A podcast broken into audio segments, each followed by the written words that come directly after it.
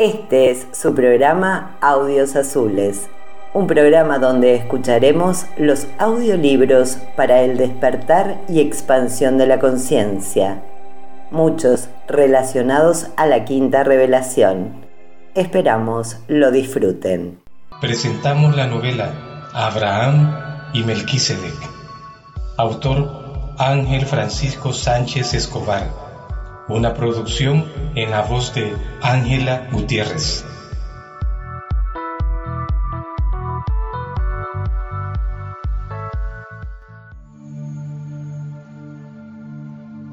Abraham y Melquisedec, un tortuoso pacto entre el hombre y Dios. Capítulo 4 La predicación de Ovid el Fenicio Josué dijo a todo el pueblo, Así dice Jehová, el Dios de Israel, abro comillas, vuestros padres habitaron antiguamente al otro lado del río, esto es, Taré, padre de Abraham y de Nacor, y servían a dioses extraños. Cierro comillas, Josué. Taré llegó a casa y, desde la puerta, llamó a su familia con cierta precipitación. La tarde estaba avanzada, el sol de finales de julio, aún fuerte, casi se ocultaba por el horizonte en dirección al gran desierto. Sabía que estaban todos allí cuando lo llamó un vecino a través de un criado. Había dejado en la espaciosa casa a Sara, a Milcá, y a sus hijos, y a Isca, hermana de Milcá y de Lot, cada cual ocupado en sus quehaceres. Y también había visto a Abraham, a Nacor y al joven Lot, ayudados por tres de los sirvientes, guardar las ovejas en el enorme corral adyacente. Eran tantas que los ladridos de los cinco perros pastores se oían desde gran distancia. Las habían estado apacentando a pocos kilómetros de las grandes murallas que los sumerios habían construido siglos atrás y que rodeaban toda la ciudad-estado. Vamos todos a la plaza del Val, dijo con cierto nerviosismo. Me han avisado de que hay allí un tal Ovid de Fenicia. Ya ha visitado Susa, Sumer, Akkad, Kish, Erek y ahora está aquí en Ur. Piensa predicar por toda Caldea. Me han dicho que trae palabras de verdad y consuelo y quiere vernos. ¿Pero quién es ese Ovid, padre? preguntó Nacor sin demostrar mucho interés. Nacor era el segundo de los tres hijos de Taré. Se había casado con su sobrina Milcá, hija de su hermano mayor, Arán, que había muerto en un accidente mientras construía uno de los muchos grandes templos de Ur. La mujer de Arán había fallecido también a dar a luz a Lot.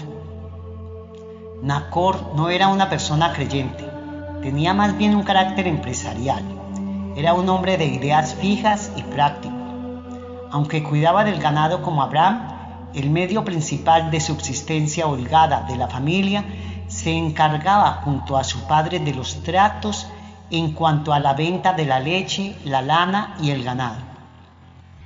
Nacor tenía ya en aquel momento cinco hijos, algunos aún menores. Es misionero de Melquisedec de Salem, sacerdote del Altísimo, de quien se dice que es un hombre sin padre ni madre, le contestó Taré. Predica la existencia de un solo Dios en lugar de muchos dioses y habla de paz y amor. Qué extraño, Padre. ¿Y de quién nos conoce? ¿Y dices que viene de Salem? Jamás hemos oído de ese lugar, preguntó Abraham con un tono algo rudo, sin faltarle el respeto a su padre. Abraham era el menor de los hijos. Estaba casado con su media hermana Sara. Taré había enviudado dos veces. Llevaban 20 años de matrimonio, pero no habían podido tener aún descendencia, algo que llevaban ambos como un lastre y a veces causaba discusión entre ellos por las pretensiones de Abraham de tomar una concubina. Abraham tenía 48 años, 20 mayor que su esposa, pero todavía de una gran energía y disposición, algo que a veces le hacía ser agresivo, inquieto, argumentativo y no menos terco que su hermano, aunque con mayor capacidad de liderazgo y más generoso. Era fácil ofenderle y, cuando se sentía ofendido, era difícil hacer las paces con él. Este hijo de Taré era un firme defensor del dios Baal. Salim es la comunidad que este sabio ha organizado en Palestina, añadió Taré. No sé cómo sabe de nosotros. A mí me gustaría oír lo que quiere decirnos, exclamó Sara entusiasmada. Y seguro que a nuestro sobrino Lot también, que la miró asintiendo. Sara era soñadora e imaginativa, al igual que aventurera y de fuerte carácter. No le tenía temor a asumir riesgos y tenía un lado muy espiritual, casi místico. Era una mujer muy bella. Era alta y bien formada. Tenía la tez blanca, ojos grandes del color del ámbar como la miel de romero y el pelo largo, castaño claro. Aunque no tan alta como ella, su carácter y hermosura nos recordaba a Eva. Milka no dijo nada era Nacor quien siempre decidía por ella. Milka también podrá venir si Rebeca se queda con los pequeños, dijo Nacor aludiendo a su hija mayor. Vamos pues, animó Taré, a ver si escuchamos algo de la predicación de Ovid. Parece que se va a quedar cinco días. Cruzaremos las murallas por la puerta este, llegaremos antes a la plaza. Taré estaba emocionado, ya no por el hecho de que Ovid quisiera hablar con él, sino porque, aunque ferviente seguidor de la religión de Caldea, sentía un gran vacío espiritual. Sabía que sus ancestros sumerios, descendientes de la mezcla entre los noditas y los adanitas, habían creído en un Dios único, Creador Supremo, pero con la toma del poder de la ciudad, Estado, por los caldeos, un pueblo semita, estas tradiciones se habían perdido hacía varias generaciones y todos los habitantes de Ur eran servidores de numerosos dioses. Pero padre, dijo Abraham, algo inquieto, ese tal Ovid va a predicar cerca del Sigurat. Quizás los hetitas llamen a los guardas para expulsarlo de la ciudad. Y cuando nos vean con él, es posible que nos detengan a nosotros y quién sabe lo que nos pueden hacer. Abraham se había vuelto extremadamente receloso al enterarse una noche, poco después de su matrimonio con Sara, de un complot para asesinarlo y arrebatarle a su brillante esposa. El temor que sentía este hombre, por otra parte valiente y audaz, se había vuelto muy intenso. Sentía miedo de que alguien lo matara a escondidas para llevarse a su esposa. Jamás se lo había dicho a Sara, y le habían hecho prometer a su padre y hermano que nunca lo harían. Abraham tiene razón, añadió Nacor, ¿y de qué provecho nos serán sus enseñanzas? Nosotros ya tenemos muchos dioses a los que reverenciamos y les ofrecemos sacrificios y, entre todos, a Baal, que sin duda es superior a ese dios que predica el fenicio. También adoramos a los astros y tenemos a nuestros dioses domésticos que siempre nos traen el bien para el hogar, evitando extraños en nuestras propiedades y la amenaza de enfermedades, dijo señalando a unas figurillas de madera que guardaban en una hornacina. Aparte de todo el panteón de dioses, las familias caldeas sentían una gran veneración por los lares, que colocaban tanto dentro como fuera de la casa en pequeños altares. Allí les realizaban ofrendas o les rendían oraciones. En la casa de Taré, el larario solía situarse en el atrio, lo más cerca posible de la puerta principal. Hagamos caso a Padre, alentó Sara, mirando a Abraham fijamente. Conocía su testarudez y desconfianza. Siempre nos será de utilidad oír lo que tiene que decirnos, y más sabiendo que ha preguntado por nosotros. A nuestros dioses poco les importarán sus palabras. No creo que los poderosos sacerdotes del Sigurat se percaten de ese hombre o ni siquiera le presten atención. A pesar de las reticencias de sus hijos, se dirigieron todos a la plaza de Ur. Cruzaron las murallas a paso ligero para escuchar y conocer al predicador. Tuvieron que atravesar por estrechas calles sin pavimentar hasta llegar al lugar indicado. Las casas se construían de ladrillo y argamasa, cubriéndose luego de yeso que se solía pintar de rojo. No tenían normalmente ventanas, aunque sí un gran patio al que daban las ventanas de las estancias y dormitorios, entre 10 y 12 para dar cabida a toda la familia y en las familias más acomodadas al servicio. La ciudad tenía además un buen sistema de alcantarillado. Allí está el predicador, exclamó Taré. Efectivamente, allí estaba a pocos metros de la enorme estatua de Baal. Más al fondo se veía el sigurat que siempre le resultaba impresionante. Tenía forma de pirámide escalonada de unos 70 metros. Consistía en una base de forma rectangular sobre la que se asentaba el templo.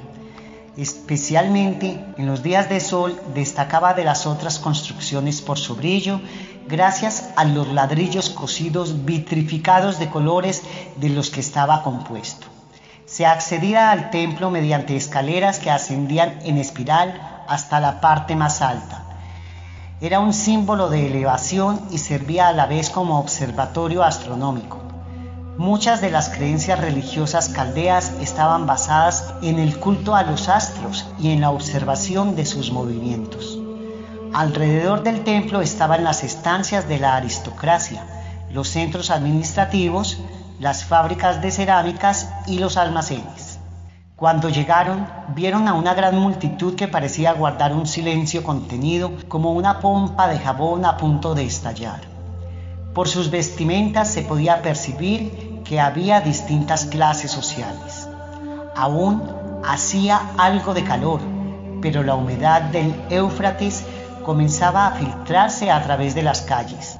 La ciudad estaba muy cerca del río en su desembocadura en el Golfo Pérsico. Oyeron que Ovid predicaba sobre la misericordia de un Dios creador, cercano pero todopoderoso, algo que impactó tremendamente a Taré y, en particular, a Abraham.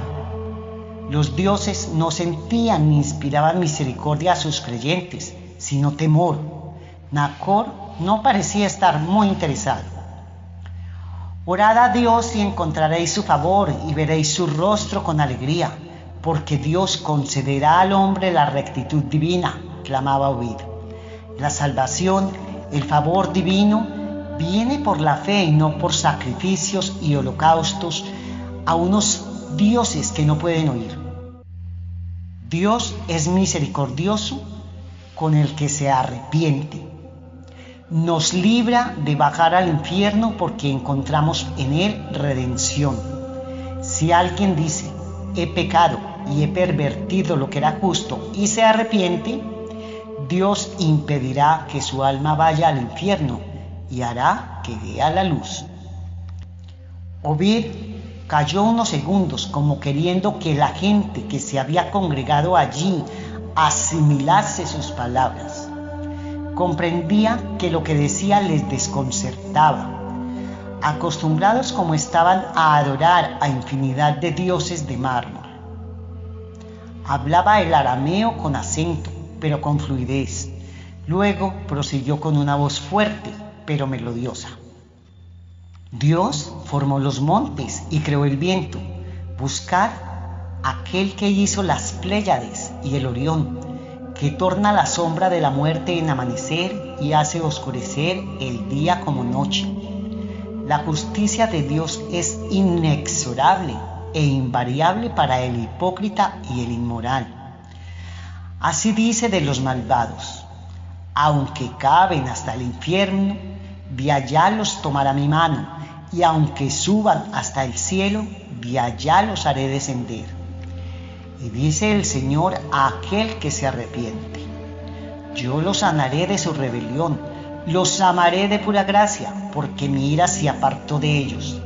Tendré compasión de mi pueblo, de todo el que me sigue a mí. No hay otro Dios fuera de mí, ni otro Salvador. No se necesitan sacerdotes para pedir su ayuda y consuelo. Obed siguió con su predicación un rato más. Era un mensaje de perdón y compasión, un mensaje de salvación humana. No más sacrificios de animales, ni mucho menos de personas para apaciguar a un Dios airado. Abraham, en especial, vio cómo su frágil mundo se derrumbaba. Obed negaba todo lo que había creído hasta ese momento no se obtenía el favor de los dioses o de los astros mediante la sangre. Se podía lograr el favor de un único Dios sin pedir nada a cambio. Dios no entraría en cólera ni mandaría el sufrimiento y la muerte. Aquel hombre hablaba de una fe simple para ganar el favor de Dios, el Altísimo. Abraham estaba confuso se quedó pensativo y mirando el sigurat rojo, ocre y azul que se decía reconciliaba el cielo y la tierra. Según el fenicio, no había necesidad de templos ni de sacerdotes que tan altivamente los dominaban con el temor para llegar a sus dioses. Todo su mundo empezaba a desmoronarse y, envuelto en estas reflexiones, no se percató de que Ovid había terminado ni de que la multitud estaba ya volviendo a sus casas. La voz de su padre lo sacó de su mutismo. Abraham, ven, venid todos, Ovid nos llama. ¿Qué querrá ese hombre? se preguntó a sí mismo Abraham turbado. Se aproximaron. El fenicio era delgado y muy alto. Tenía una larga barba dividida en dos bucles y una túnica gris con un símbolo de tres círculos concéntricos bordado en azul en la zona del pecho. Soy Taré y esta es mi familia. La mirada de Ovid era profunda, pero afable. Supo, nada más verlos, quiénes eran. Melquisedec, el sabio de Salem, os espera, dijo sin más. Pero, ¿por qué nosotros, Ovid? preguntó Taré, perplejo. Hace tiempo que los enviados de Elión, el Altísimo, saben que tu saga familiar por su gran capacidad de liderazgo, tendrá una gran descendencia y llevará la doctrina de un solo Dios más allá de las fronteras de estos territorios, incluso hasta los lugares más apartados del mundo. De vosotros nacerá el Hijo del Hombre. Canaán no está gobernado por el sacerdocio como Ur, y tus hijos podrán ser importantes jefes de las muchas tribus de aquel gran territorio dijo como presagiando el futuro. Taré se fijó en Abraham, su hijo menor, porque consideró que era el más indicado para este propósito por su carácter e inteligencia, pero éste desvió su mirada y no dijo nada, y ni él mismo quiso hacer ningún comentario. Abraham no tenía progenie. La oscuridad casi se adueñaba de Ur. La gente empezaba a necesitar de antorchas, para poder desplazarse. Estaré aquí algunos días más. Tenéis tiempo de considerar mi propuesta, pero sé que alguno de vosotros iréis tarde o temprano a conocer a Melquisedec en persona, y no os arrepentiréis. Acudid a mis predicaciones estos días y os seguiré contando más cosas sobre el sabio de Salem y su evangelio. Me sorprende tu seguridad, Ovid, le manifestó a Abraham algo desafiante como lamentándose de lo que para él era arrogancia. No sabes si hemos aceptado a ese Dios del que nos hablas. Obed miró a Abraham con detenimiento. Observó que era un hombre alto y fuerte, con un aspecto impresionante, y captó que era orgulloso y a la vez impetuoso y competitivo, e incluso aparentemente insensible y dominante. Pero el predicador podía ver más allá de la simple fachada de los hombres. Melquisedec no se equivoca al elegir esta familia para la difusión de sus enseñanzas, pensó. Abraham a su vez le sostuvo la mirada unos segundos. Ovid parecía brindarle la certidumbre que necesitaba en aquel momento de perplejidad en su vida, pero no quiso darle la impresión de que se sometía a su extraño requerimiento. Ven a mi casa, lo invitó Taré. Ya es tarde y necesitarás comida y alojamiento. No puedo aceptar tu invitación, lo siento, le dijo agradecido. Hay otra familia que me ha ofrecido la suya, pero volved mañana. Eso haremos, respondió Taret resueltamente.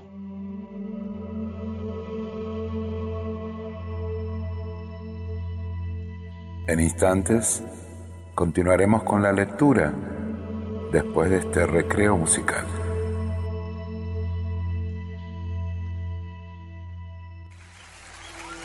אחרי שמותי הלך.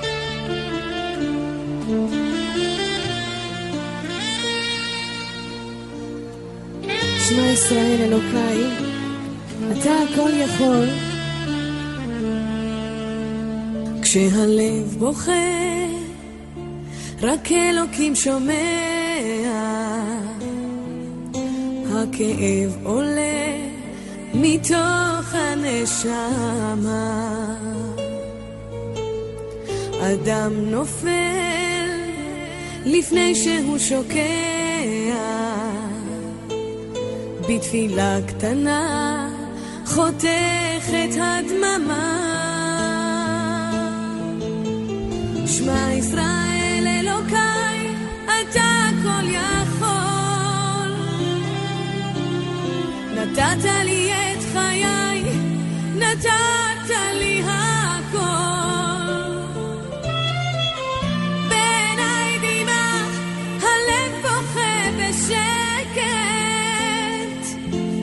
וכשהלב שותק, הנשמה זועקת. שמע ישראל אלוקיי, אתה כל יכול. נתת לי את חיי, נתת לי הכל. הכאב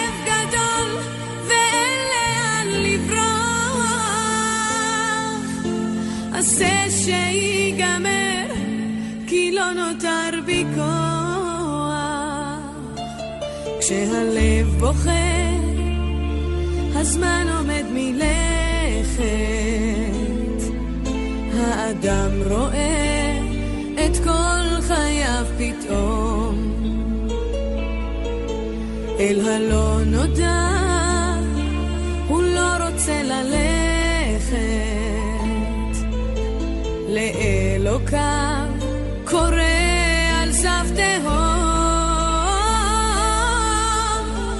שמע ישראל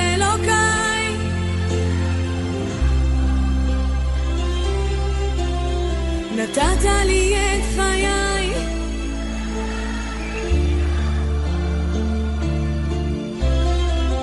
בעיניי דמעה הלב בוכה בשם כשהלב שותק, הנשמה זועקת.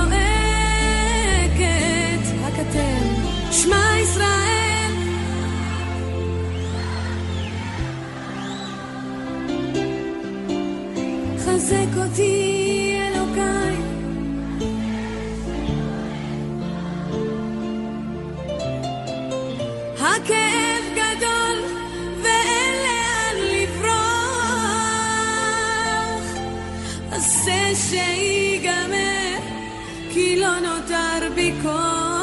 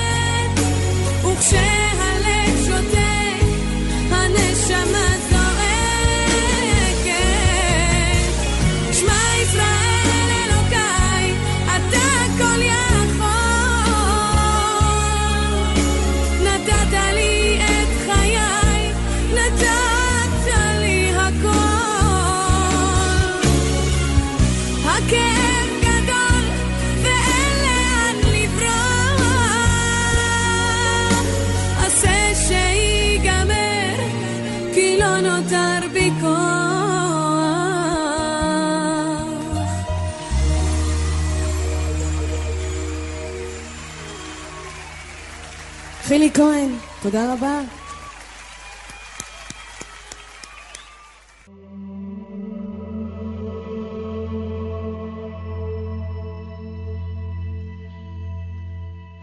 Aquella simple charla había producido en Taré un cambio interior bastante profundo, a pesar de haber estado toda su vida idolatrando a los dioses caldeos e incluso fabricando y comerciando con los lares. Las palabras del predicador le habían comenzado a llenar su gran vacío y le habían traído recuerdos de las tradiciones de su familia. Abraham, no obstante, se alegró de que no fuese con ellos. Le abrumaban las dudas que aquel hombre le había creado con sus enseñanzas sobre el Dios único. Ovid continuó durante días sucesivos predicando en la plaza de Ur, cerca de la enorme estatua del dios Baal, cada vez con la asistencia de mayor número de personas. Las noticias sobre el Evangelio de Maquiventa se habían difundido poco a poco por toda la ciudad y eran muchos los que deseaban oír a aquel extranjero. Ur tenía casi 35 mil habitantes y llegaba a 250 mil si se sumaban los que vivían, como Taré y su familia, en los alrededores.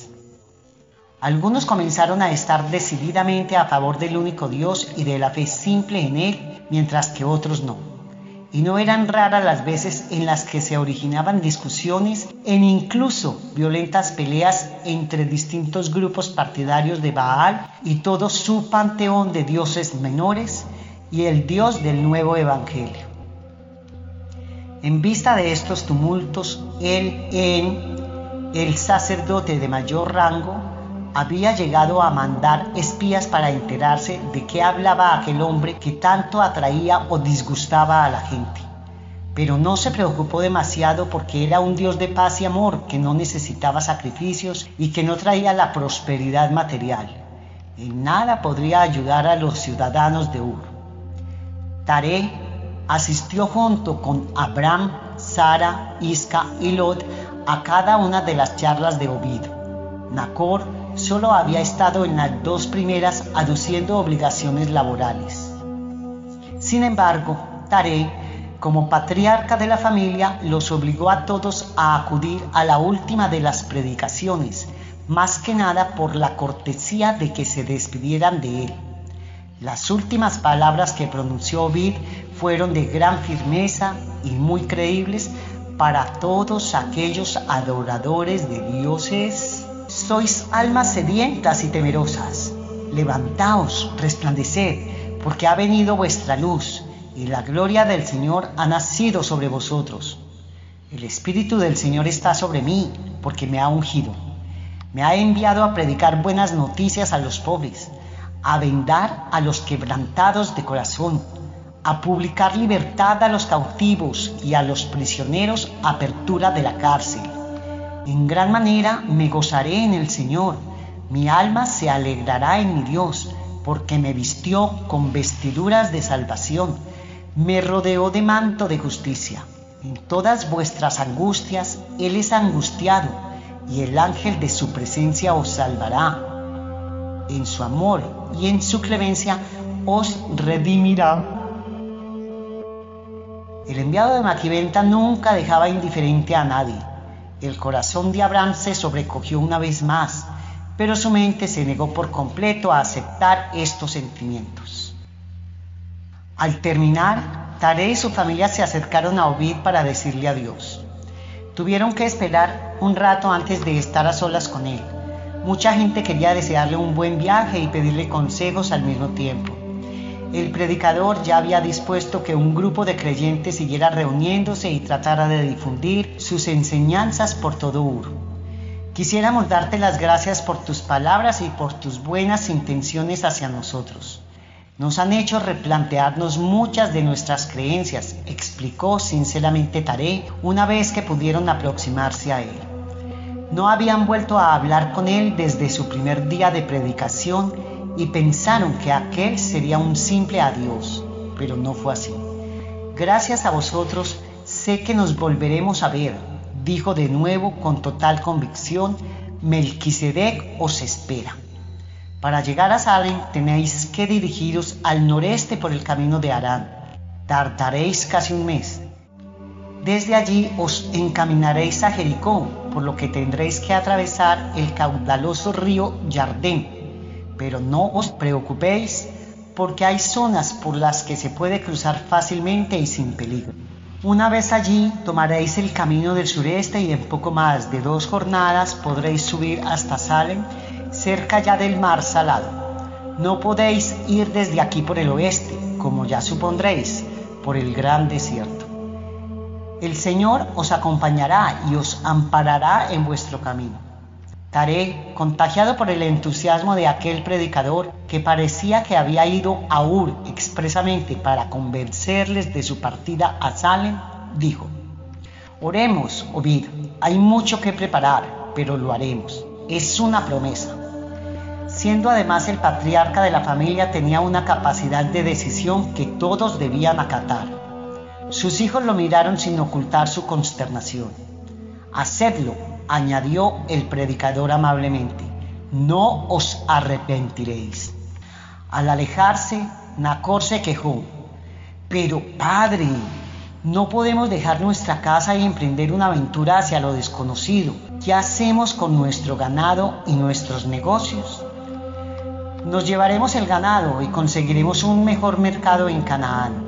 Siempre hemos sido pastores trashumantes. Cuidamos de nuestras ovejas más allá de los campos cultivados de trigo y cebada. Mis ancestros fueron seminómadas y nunca estuvimos sujetos a la ciudad ni al poder único del sacerdocio. Además, ya pronto llegará el otoño y estamos acostumbrados a buscar otras tierras de pastoreo. Aquí el suelo está cada vez más baldío, llueve poco cada año nos resulta más difícil encontrar pastos para nuestras ovejas. Solo el desbordamiento del río nos salva cada año. Iremos por las cañadas, siguiendo lo más posible el Éufrates. Pararemos en Arán, a medio camino, una tierra montañosa pero más húmeda y lluviosa. Hallaremos pastizales por donde vayamos, explicó intentando transmitir una seguridad que él mismo no sentía. Padre, no yo puedo dejar de adorar a Baal, dijo Abraham de repente, sorprendiendo a su esposa y al mismo Taré. Yo no quiero la paz que predica Ovid. Sí, es cierto que no he perdido la esperanza de ser algún día el líder de un gran pueblo pero me veré obligado a hacer cosas que no complacerán a ese Dios de paz y amor. Únicamente Baal, nuestro Dios, me dará las fuerzas si le hacemos los sacrificios de sangre que nos pide. Él es un guerrero todopoderoso. Es superior a todos los demás dioses. Él es el príncipe de la tierra, el jinete de las nubes. Fijaos cómo sostiene en su derecha un mazo y en la mano izquierda un relámpago en punta de lanza. Añadió Nacor señalando a la estatua de Baal que ya al anochecer desdibujaba. Abraham tiene razón. Él es el mayor de los dioses. Abraham dijo señalando a su yelmo con cuernos. Baal es el Señor de señores, el símbolo de la fertilidad nos dará finalmente a Sara y a mí la descendencia que deseamos y hará producir cosechas y pastos verdes para alimentar nuestra progenie. Quizás podamos buscar otras tierras en lugar de ir a Canaán a ver al enviado del Dios único. Ya le hemos hecho muchos sacrificios a Baal e igual a An, Enlil, Enki, Inanna, Utu, Nana y sobre todo a Ninsursaj la diosa madre, para que me trajera fertilidad, pero todo ha sido inútil, observó Sara con entereza. Te pido que confiemos en este Dios de Melquisedec. Él no necesita de sacrificios para darnos sus favores, solo de nuestra fe. Ese Dios es débil, nunca nos ayudará, insistió Abraham molesto por lo que consideraba una intromisión de su esposa. Todos quedaron en silencio. En cada uno de ellos bullía una idea diferente. Abraham vio en la distancia cómo Ovid se perdía por las calles del pueblo. Él jamás renunciaría a su fe. Recordó sin querer unas palabras del predicador. No temas porque yo estoy contigo. No desmayes porque yo soy tu Dios. Y no hay más Dios que yo, Dios justo y salvador. No hay otro fuera de mí. Pero las ocultó en lo más profundo de su corazón y miró hacia el Sigurar, al templo alto, como ellos le llamaban. Subiría para estar más cerca de aquellos dioses que habían estado siempre con él y que le querían arrebatar. Trató de llenar su mente de las grandes victorias militares que allí se habían celebrado y de la cantidad ingente de animales que se sacrificaban en honor a los dioses. La plaza se teñía entonces de un color rojo oscuro que resbalaban por las calles con la lentitud de la bruma del río Éufrates en el crudo invierno. Y cuántas veces se había festejado allí con gran algarabía en el equinoccio de primavera el fin de año. Se conmemoraba la unión de Inanna, la diosa del amor y de la guerra y protectora de la ciudad de Ur, con Dumuzi, el dios pastor y de fertilidad. Buscó la luna, a la que todos adoraban, pero era noche cerrada. Se dirigieron de vuelta a su casa, en los extramuros de la ciudad. Había anochecido de repente. No había luna y la abundancia de nubes ocultaba casi por completo el firmamento. Lot se encargó de encender una antorcha para poder bien por dónde iban. Él se había encargado de llevar la yesca, el pedernal y el eslabón. Tardarían algo menos de una hora. No estoy seguro de querer ir a Salem, padre, se quejó Abraham, que caminaba junto a su esposa y a Taré. Quizás pudiéramos emigrar a otras tierras. No creo en ese Dios del predicador. Lot, junto con los demás, le seguía muy de cerca y se quedaron atónitos al escuchar aquellas palabras. Ninguno quiso decir nada. No es el momento de hablar de eso, le recriminó en tono agrio aunque interiormente comprendiendo a su hijo.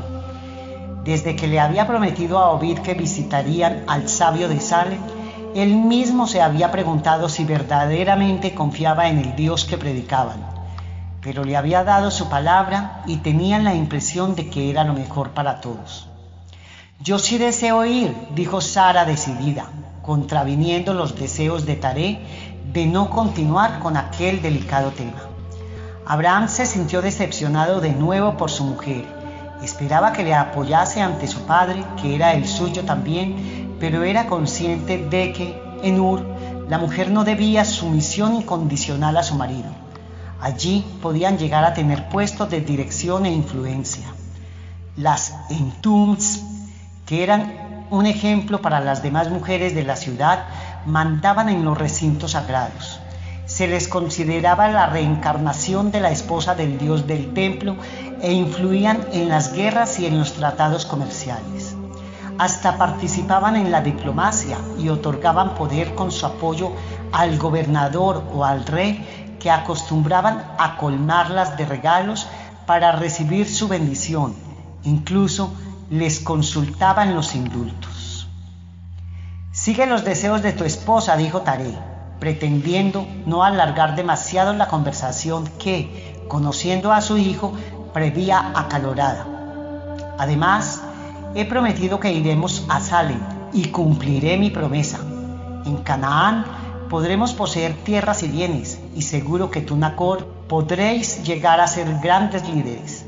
Todo es aquí propiedad del templo y los sacerdotes dirigen nuestras vidas. Cuando lleguemos, Consulta con Melquisedec todas tus dudas. Es un hombre sabio y sabrá aconsejarte. En efecto, él en el representante de la divinidad y supuestamente elegido por los dioses, era el jefe de la comunidad urbana. Él dirigía la construcción y reparación de los templos, la organización de ceremonias de culto, la planificación del sistema hidráulico, la explotación de las tierras, la administración de los bienes, al igual que la defensa del recinto de ciudad. Su poder se transmitía por vía hereditaria o parentesco político. Padre, tiene razón, intervino Sara de nuevo. No somos realmente libres a pesar de poseer mucho ganado, bienes y siervos. Y además le debes obediencia a tu padre. Es otro mandato de los dioses. Tenemos que honrar a nuestros padres y respetar sus dictados. Si decides quedarte, Abraham te quedará sin nada. No dudaré en dejarte sin cabeza alguna de ganado y de acuerdo con la ley incluso te podría vender como esclavo. Taré lo dijo para coaccionarle a que le obedeciera. Como sus ancestros jamás había querido tener esclavos. Hasta había adoptado a prisioneros de guerra para después liberarlos a ponerlos a su servicio. Jamás consideraría a un hombre como un objeto y mucho menos a su propio hijo. Pero no podéis obligarme a ir a Salem, dijo enfurecido, casi gritando. Sara tiene razón. Tienes la obligación de obedecerme al igual que yo tengo la responsabilidad de indicarte la mejor manera de ser mejor persona. Os instruí de pequeños en la adoración a los dioses. Yo mismo era un gran adorador pero ahora estoy abriendo los ojos. Debemos acudir a la llamada de Melquisedec y seguir los caminos de su Dios. Hermano, manifestó Nacor, tiene razón porque no podemos cambiar de la noche a la mañana nuestros hábitos de adoración, pero hemos de seguir los mandatos de Padre, sean los que sean. Nacor en realidad pensaba que podían pasar muchas cosas en el largo trayecto a Arán e hizo señas a su hermano para que se calmase sin que Taré se diese cuenta. Sí, era mejor continuar con los planes fijados por padre, pensó. Se dio cuenta de su equivocación al expresar con claridad sus pensamientos. Tenía mucho que perder, la bendición y la hacienda de su progenitor. No creía que él lo vendiese como esclavo, aunque la simple idea lo sobrecogía. También Sara a la que amaba se distanciaría de él. Por otro lado, marcharse de allí quizás le aliviase el miedo instintivo que sentía al rapto de su esposa y a su propia muerte. Y en el fondo, solo en el fondo, empezaba a creer en aquel Dios que había traído la polémica al hogar. Empujado por las circunstancias, iría de momento a Aram, ya fuera del poder omnipresente del sacerdocio de Ur, se sintió de momento liberado. Al llegar a la casa, los criados habían preparado una abundante cena. Abraham levantó la copa de vino mirando a su padre y todos hicieron lo mismo en señal de respeto y obediencia. Sin querer, se le fue la mirada a los lares a los que le pidió protección y guía, como siempre había hecho. Creía que nadie lo observaba, pero Sara sí se percató y suspiró hondamente, intuyendo el largo, largo camino que quedaba por recorrer hasta Salem. Quizás ese Dios único les daría el hijo que tanto ansiaban y a su marido la fe que tanto necesitaba.